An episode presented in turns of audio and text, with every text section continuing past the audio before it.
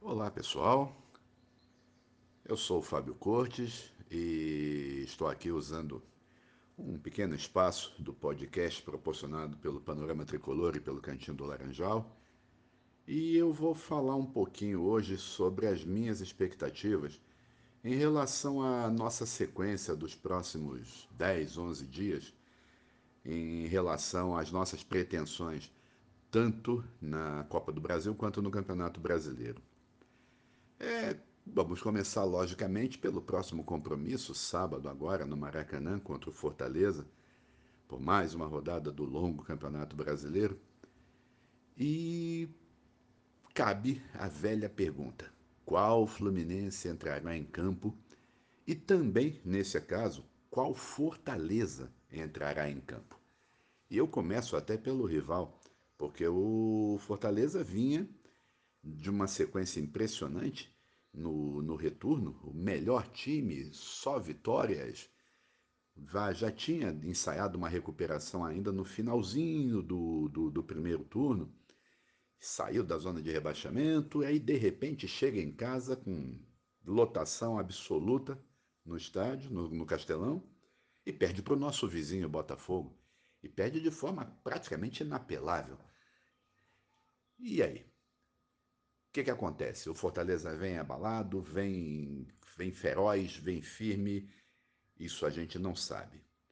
O... E o Fluminense, que vinha cambaleando, a gente já tinha comentado algumas vezes sobre isso, vários outros colegas comentaristas também estavam mencionando essa possibilidade do Fluminense estar instável.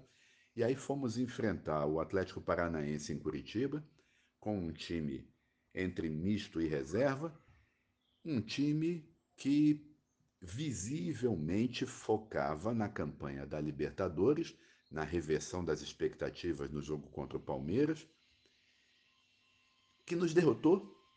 Derrotou um Fluminense apático, um Fluminense sem sangue, um Fluminense que não tinha vontade de vencer. E nos tirou de uma posição confortável na tabela, isso como, como consequência até. Qual será o nosso Fluminense? Vamos reverter isso? Tivemos, vamos ter a mesma sensação da semana passada, uma semana só dedicada aos treinos. Até agora, pelo menos, eu, eu faço essa gravação na quarta-feira, dia 7 de setembro, a gente não tem informação de mais nenhuma venda para tumultuar o ambiente, nem nada, como foi a venda do Luiz Henrique e como foi agora essa saída da prematura do Nonato. Esperamos que tem, tem, alguém tenha colocado o dedo na tomada 220, levado um choque e acordado. Né? Porque o jogo contra o Fortaleza, ele, é, ele marca o começo de uma semana complicada, de um período complicado. Porque na semana que vem, na quarta-feira, nós vamos enfrentar o Corinthians pela, pela semifinal da Copa do Brasil. Nós precisamos, pelo menos, de um empate para ganhar nos pênaltis, né? Mas o ideal é que venha, venha logo uma vitória no tempo regulamentar para que seja para que não seja feita a famosa narrativa do do pênalti é uma loteria, ah, e os infelizes foram derrotados nos pênaltis.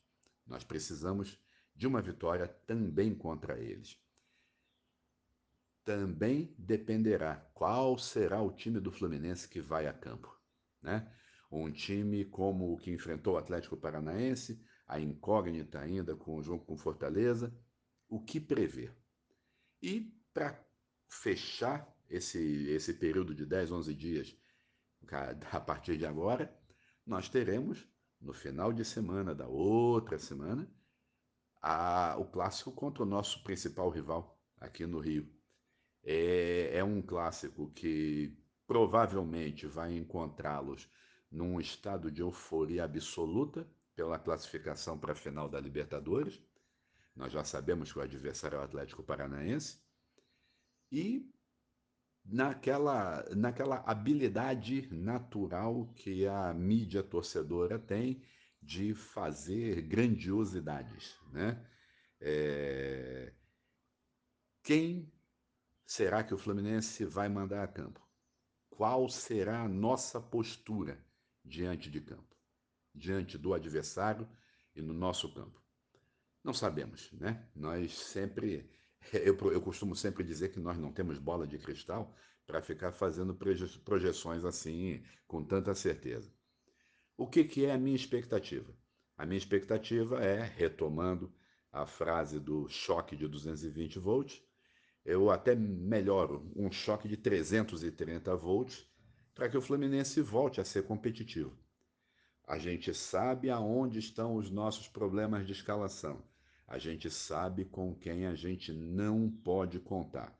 Então, a minha expectativa é que, depois de uma retumbante derrota, que apesar de ter sido só por 1 a 0, sofreu, fez a gente sofrer demais, a, nós tenhamos um comportamento digno, nós façamos uma partida eficiente contra o Fortaleza, com vitória, e lembrando que o Fortaleza não é um rival qualquer, vai ser a nossa quarta partida contra eles este ano.